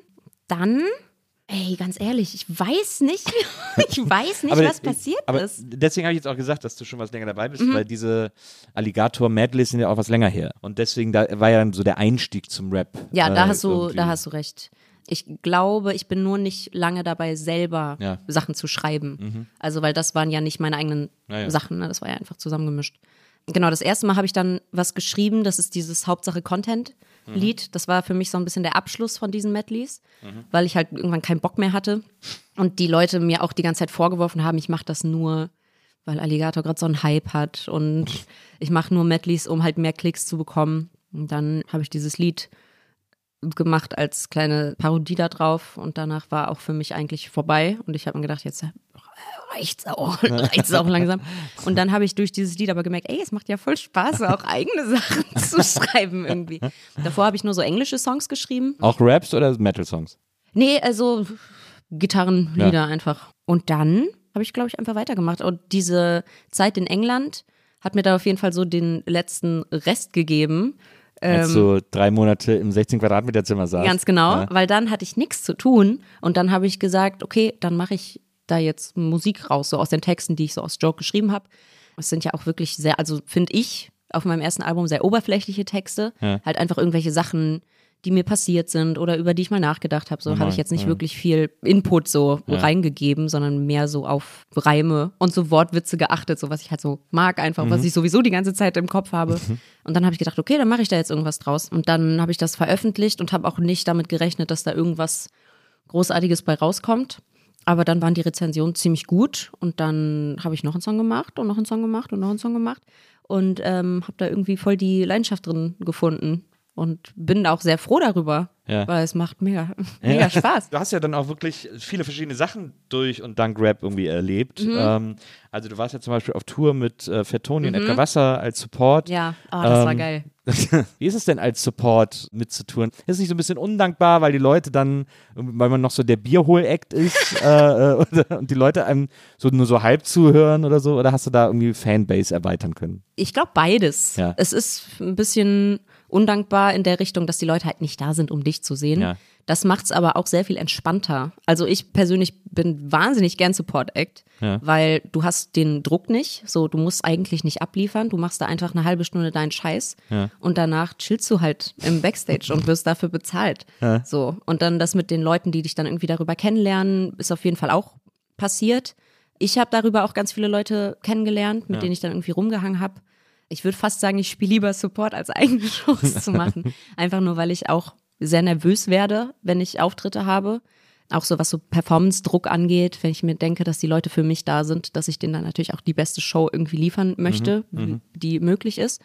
Und wenn die Leute nicht für mich da sind, denke ich mir so, ja, okay, so fuck it, ich mache jetzt einfach irgendwas. So, das mag ich eigentlich schon. Hattest du auch deine Ecke am Merch oder? Ja, manchmal. Manchmal. Also ich habe jetzt nicht so viel Merch, außer das, was ich mit Lisa zusammen habe. Wir haben ja, das Album zusammen gemacht. Da haben wir so ein bisschen Merch. Aber meistens stelle ich mich einfach dann dazu und Leute kommen dann zu mir und sagen, hey, ich kenne dich noch von AskFM. Und dann sage ich, "Mm, t- tut mir leid. Und dann machen wir ein Foto und dann trinke ich kostenlos Bier. Ist fantastisch. Du hast ja auch mal, du hast mal in einem Interview gesagt, dass du, äh, dass du es ein bisschen bereust, dass du kein Instrument gelernt hast. Ja. Dass du da irgendwie nie dazu angehalten wurdest, das mal durchzuhalten und Mhm. so ein Instrument mal durchzuziehen und so. Ist äh, Rappen Musik für Leute, die kein Instrument können? Weil du programmierst ja auch Beats und sowas. Also ich Mhm. meine, ist ja musikalisch. Ja, ich, ich glaube nicht, ehrlich gesagt. Ich glaube, auch für Rap musst du sehr musikalisch veranlagt sein. Ja. Also zur Musik gehört ja jetzt nicht nur Instrument spielen, sondern auch ein Verständnis für Tempo, Verständnis für Betonung, Struktur. Verständnis für Struktur, Klar. für Tonalität auch, wenn es jetzt nicht bestimmt irgendwie Akkorde oder so weiter sind. Mhm. Ich glaube schon, dass da sehr viel Musikalität mit reinspielt und Instrumente spielen ist einfach was anderes. Es spielt da schon alles rein. Ja. Ich merke aber auch, dass das, was ich gelernt habe, so an Musiktheorie früher, also ich habe ja ein paar Instrumente angelernt, sage ich mal, dass mir das auf jeden Fall auch sehr hilft, gerade so bei Beats bauen und Harmonien finden und so weiter. Ich glaube aber nicht, dass das notwendig ist, um gute Musik zu Ja. machen. Und ist denn, äh, du hast gesagt, deine Mutter ist Pianistin, Mhm. äh, dein Vater hat Ritter Ross gemacht, also Musical geschrieben Mhm. und, und macht irgendwie so äh, Musik auch und so.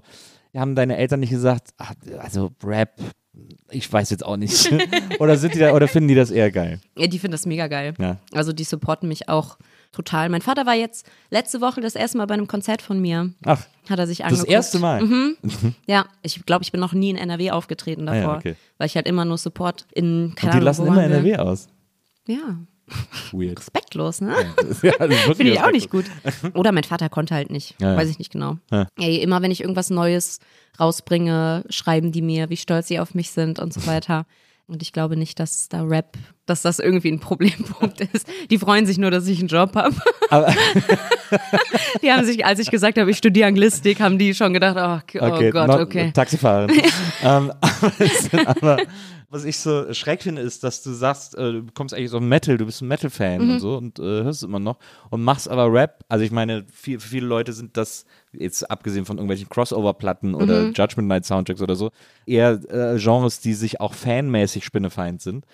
Eigentlich sind das zwei Fragen. Einerseits hörst du auch selber viel Rap, also was gibt dir Rap? Und andererseits hättest du nicht eigentlich Bock gehabt, eine Metal-Band zu machen? Welche Frage soll ich zuerst Mach beantworten? erstmal die Metal-Band-Frage. Ja, Ja. theoretisch schon.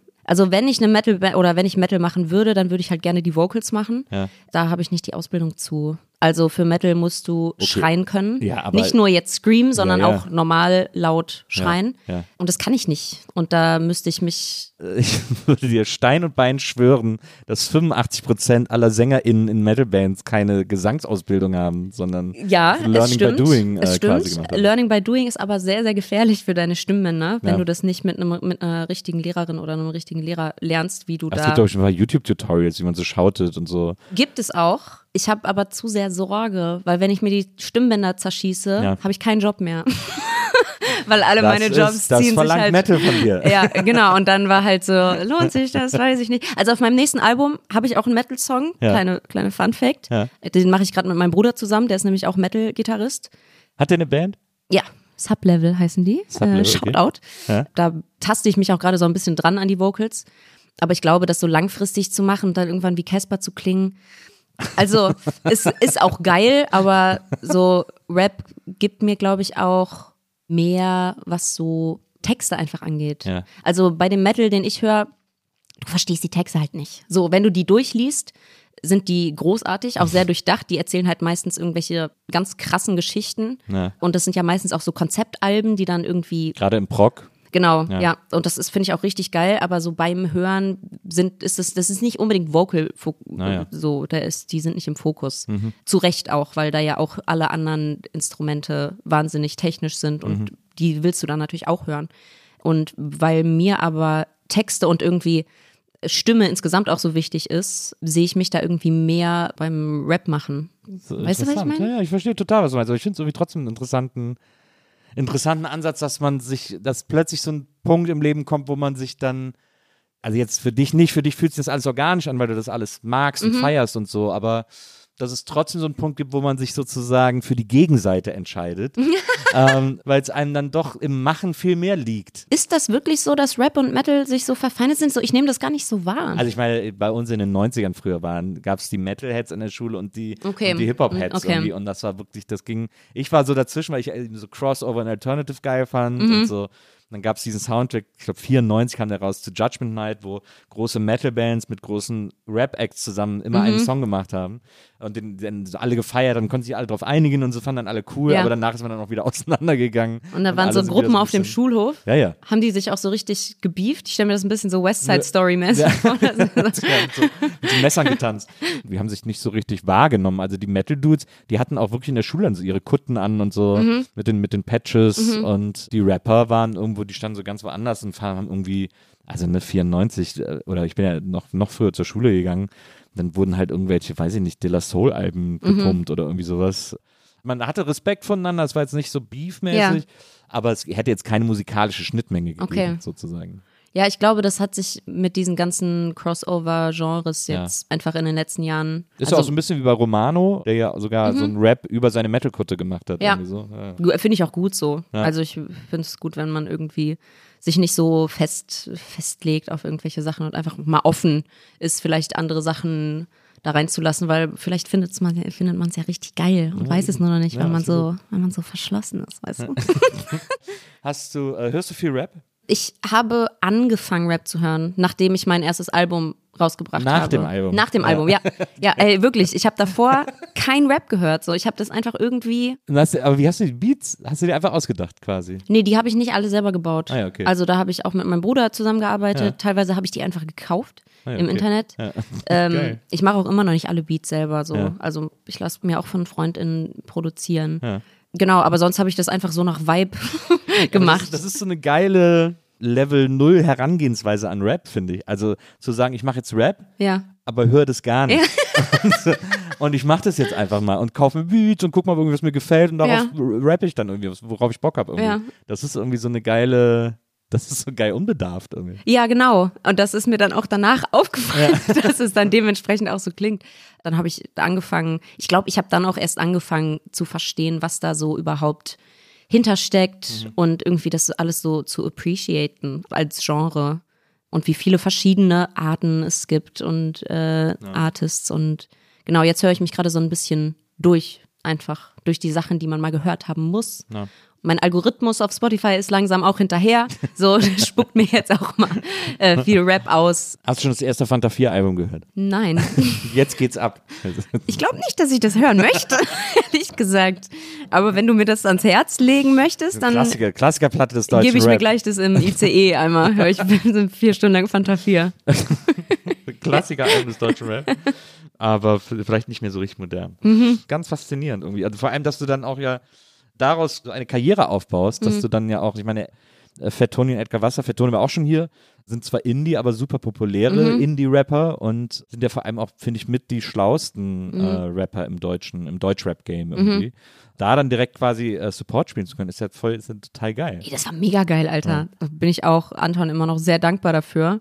Glaube ich, zwei Wochen vorher hat er mir auf Instagram geschrieben. Wir haben Ja. uns halt davor so über Twitter und so weiter, so wie ich alle meine Freunde einfach kennengelernt habe, hat er mir auf Instagram geschrieben, so, ey, hast du Bock in München in zwei Wochen Support zu spielen? Wir brauchen noch jemanden. Ja. Und ich war gerade auf dem Weg zur Therapie in der Bahn, ich weiß es noch ganz genau, halbe Panikattacke direkt bekommen, weil ich hatte noch nie gespielt live Ja. ähm, zu der Zeit, noch nie. Und dann habe ich gedacht, okay, erster Auftritt auf dem Königsplatz in ähm, München. ja, okay. Aber praktisch, dass du gerade im Weg zur Therapie warst. Ja, Konnte man es direkt thematisieren. Ja, ja. Wirklich, äh, direkt, ich bin da reingekommen, ich muss mit ihnen reden. Nee, und dann habe ich aber gedacht, ey, das ist so eine Chance, die kann ich mir jetzt nicht entgehen lassen und dann fuck it irgendwie, wenn der Auftritt scheiße wird, weil ich noch nie vor Publikum gespielt habe.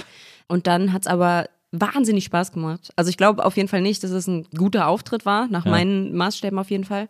Aber es war richtig geil und danach wurde es irgendwie mit jedem Mal einfacher und besser und ich verstehe, dann habe ich auch verstanden, warum die Leute gerne auftreten. Weißt du, so ich habe davor immer gesagt, so ich gehe nicht live, so ich habe da kein kein Interesse, ich habe da keinen Bedarf dran, ich muss nicht live spielen und danach habe ich gedacht, okay, ah, okay, ich, ja. ich verstehe es.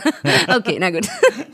ja, nee, da bin ich echt dankbar für. Ich habe immer so ein bisschen das Gefühl, ich bin so ein Imposter in der Szene, weißt Ja. du, weil ich so wenig Erfahrung mit Rap habe und es trotzdem irgendwie mache, habe ich irgendwie das Gefühl, okay, ich kenne mich nicht genug aus mit den, mit der Kultur dahinter, ich kenne mich nicht genug aus mit den Leuten, die man gehört haben muss Ja. oder wie es halt funktioniert mit den Strukturen und irgendwie zecke ich mich so ein bisschen rein.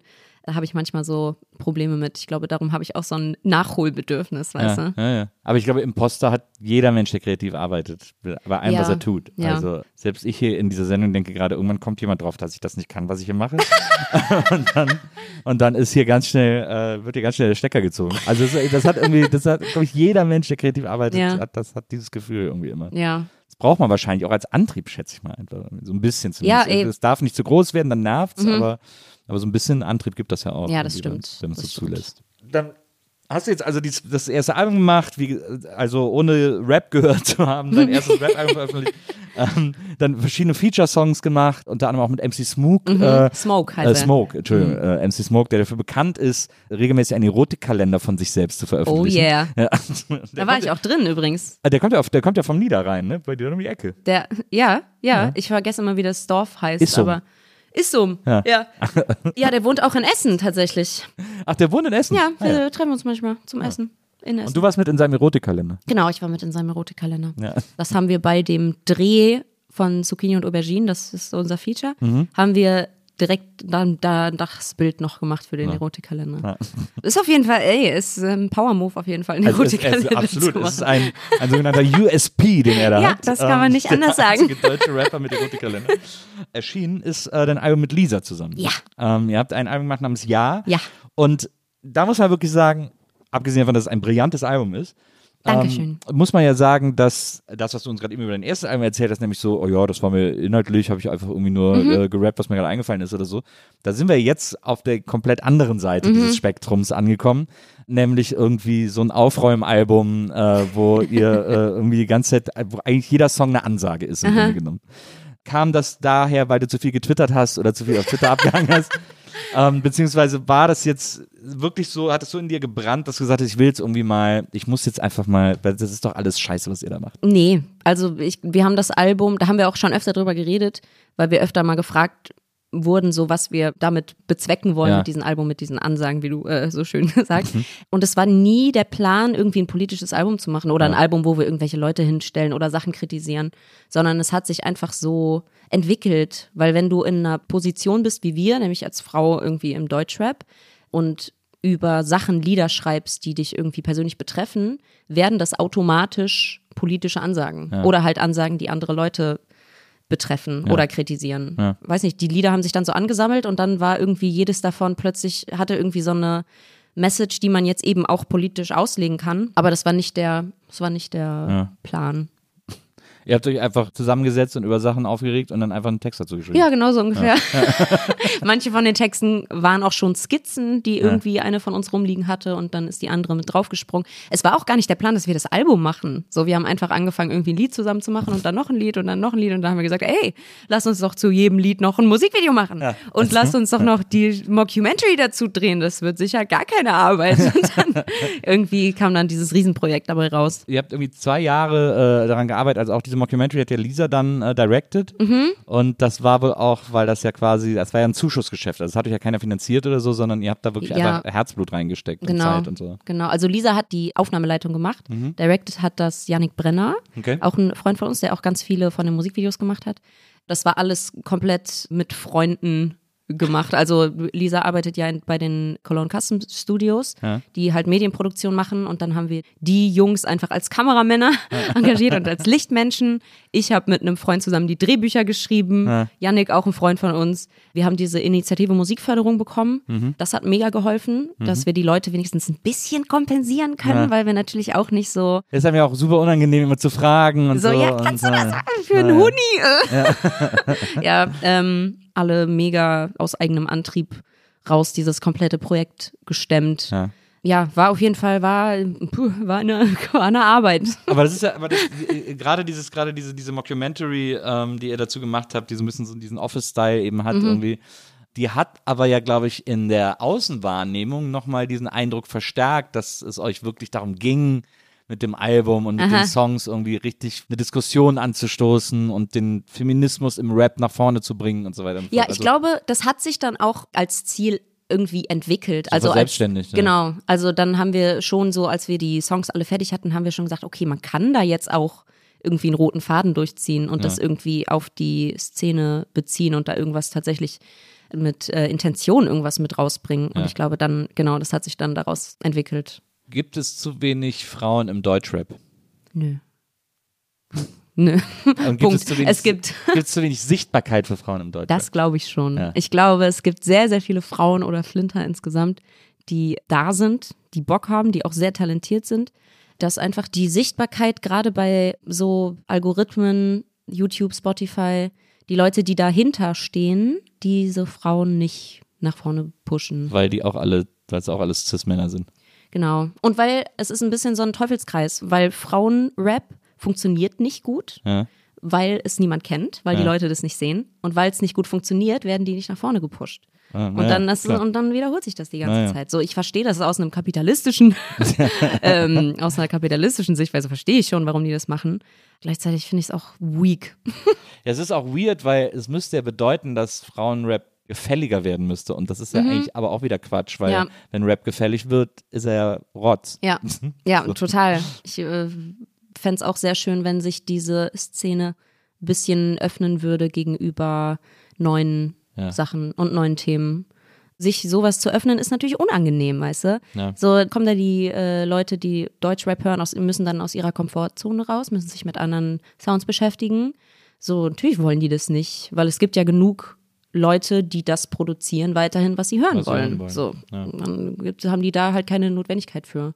Darum glaube ich, dass man die da so ein bisschen reinzwingen muss, weißt du? Und das funktioniert halt nur, wenn die Leute, die da die Power haben, tatsächlich was dran ändern. So, ich blame nicht die Leute, die Deutschrap hören, Ja. dass sie das hören weiterhin, Ja. weil das ist halt das, was sie bekommen, weißt Naja, du? naja. Es müsste halt mehr Flinter-Rap auf Modus Mio stattfinden zum Ja, Beispiel. zum Beispiel. Und ich will auch, es ist mir wichtig, irgendwie nicht die Botschaft zu vermitteln, dass ich scheiße finde, was gerade im Deutschrap Ja. passiert und dass ich irgendwie möchte, dass jetzt nur noch, nur noch Frauenrap und, Ja, ja. und keine Männer mehr. So, das will ich überhaupt nicht. Ich möchte gerne das ein bisschen diverser haben einfach. Ja, so ein bisschen mehr, bisschen mehr Frauenanteil, bisschen mehr, weiß nicht, andere Sachen halt, bisschen mehr andere Themen. So, das fände ich schön, weil dann würden, würde das vielleicht ein paar mehr Leute erreichen und dann reicht es auch. Ja. Aber so weit geht's dann irgendwie nicht. Und das finde ich, das finde ich schade, weil es ist nicht viel, also es ist keine große Bitte, weißt du? Ja, ja. Einfach ein bisschen da was zu ändern. Es ist ja nur ein Gewinn. Also es soll ja von diesem Kuchen nichts weggenommen Ja. werden, sondern der soll einfach vergrößert Ja, werden. genau. So, das ist ja immer das Absurde Ja, daran. ein großer Kuchen für alle. Genau. Und dann bekommen alle Diabetes. Und ähm, Aber das dann ist das Ziel. alle. Dann und dann hat der wenigstens alle. Kapitalismus wieder gewonnen. Der gewinnt immer. Der gewinnt am Ende immer. Das, da müssen wir uns irgendwie mit arrangieren. Jetzt äh, hast du ja gerade schon gesagt, du hast jetzt gerade irgendwie einen Metal-Song mit deinem Bruder geschrieben und so. Das bedeutet ja auch, dass du quasi jetzt auch wieder an einem eigenen Album arbeitest. Ja, ich bin da schon eine ganze Weile dran. Die Lieder sind alle fertig geschrieben. Wir sind gerade in der Produktion. Ich arbeite dafür mit 365 Female MCs zusammen. Das ist dieses All-Female Hip-Hop-Label. Die haben auch äh, PR gemacht für unser Album jetzt, für das Jahr-Album. Das kommt wahrscheinlich nächsten Herbst, ist die Hoffnung. Kann ich jetzt aber noch nicht garantieren, je nachdem, wie viel Zeit ich in WoW jetzt verbringe diesen äh, Winter. Ja, aber eh, das wird richtig geil. Ich freue mich total da, darauf. Ja. Ich weiß, es sagen immer alle und es sagen auch immer alle, dass es immer alle sagen, aber das wird mein persönlichstes Album. Aber das bedeutet ja, dass wir auf jeden Fall einen WoW-Song erwarten können. äh, nee. nee, nee, nee. Aber die Idee ist gut. Ich schreibe mir das gleich mal. Aus der Sicht eines Orks oder ich weiß nicht, was da für Wesen rumlaufen. Äh, Gnome spiele ich. Gnom. Ich habe mal diesen WoW-Film gesehen, diesen Warcraft-Film. Ah, Warcraft, ja. Den fand ich ganz geil, ehrlich Ja, der gesagt. war okay. Der Der, war okay. Warcraft ist natürlich nochmal ein bisschen was anderes als World of Warcraft, aber. Also ich hätte jetzt gedacht, namensmäßig, dass man sich da sehr nah ist. Ja, es, ja, naja. Ist es die gleiche. Welt? Ist es der gleiche Planet? Ich glaube schon, Okay. Aber. Puh, äh, hab ich hab ich ja gerade nochmal Glück. nein, es ist also, ich meine, die Ich Spiele. will, ich will mich niemals mit einem Nerd anlegen, deswegen äh, äh, ich, ich, ich, ich, strecke, die- ich strecke die Waffen. Dieser Output, den du da hast, also weil das äh, Jahr-Album ist jetzt, wie alt ist das jetzt? Zwei, drei Monate, halbes Jahr vielleicht? Ja, weiß ich gar nicht Ich meine, mehr, wann klar, das rauskam. wenn ein Album raus ist, dann ist man eigentlich, glaub dann ist man schon lange fertig damit. Ja. Ne? Ja, Ja. Deswegen, äh, Obwohl wir haben, wir haben ja, wir haben drei Wochen, bevor das Album rauskam, den letzten Master rausgeschickt. okay, wow. Also es war alles sehr last minute, was wir da gemacht haben. Aber ja, also das Ganze, wir haben ja zwei Jahre lang daran gearbeitet, also es hat sich lange fertig angefühlt auf jeden Fall. Ja. Ja. Ich bin äh, wirklich wahnsinnig gespannt, was da, äh, was da als nächstes für ein Album von dir kommt. Ich bin vor allem wahnsinnig gespannt, was da noch alles von dir kommt. Also ich habe das Gefühl, da ist jetzt auch noch alles drin. Also jetzt auch in Zukunft noch ein Rap-Album gesehen, äh, ohne sich damit beschäftigt zu haben.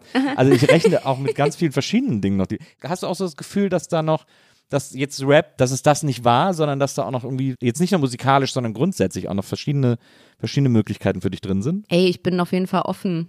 Schreiben zum Ja. Beispiel, Ja.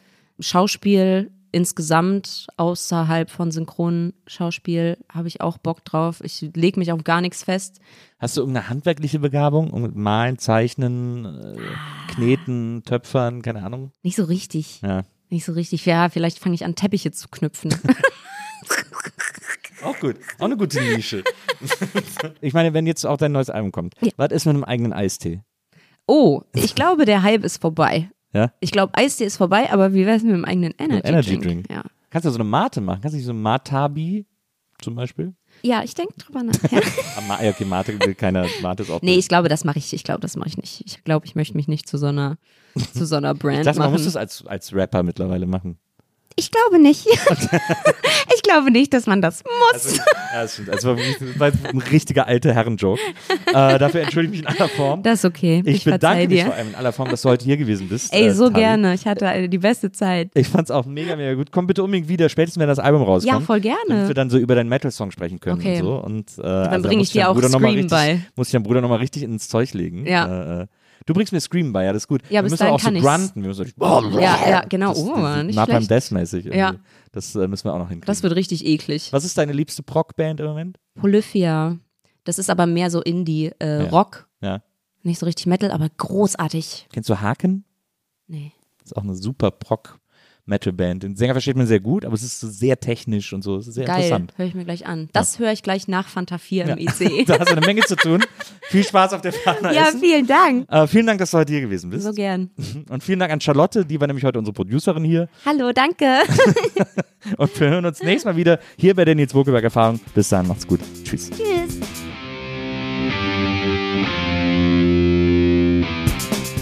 Die Nils Bokeberg Erfahrung. Von und mit Nils Bokeberg. Eine Produktion von Pool Artists. Team Wenzel Burmeier, Lisa Hertwig, Maria Lorenz Bokeberg, Frieda Morische und natürlich Nils. Die Nils.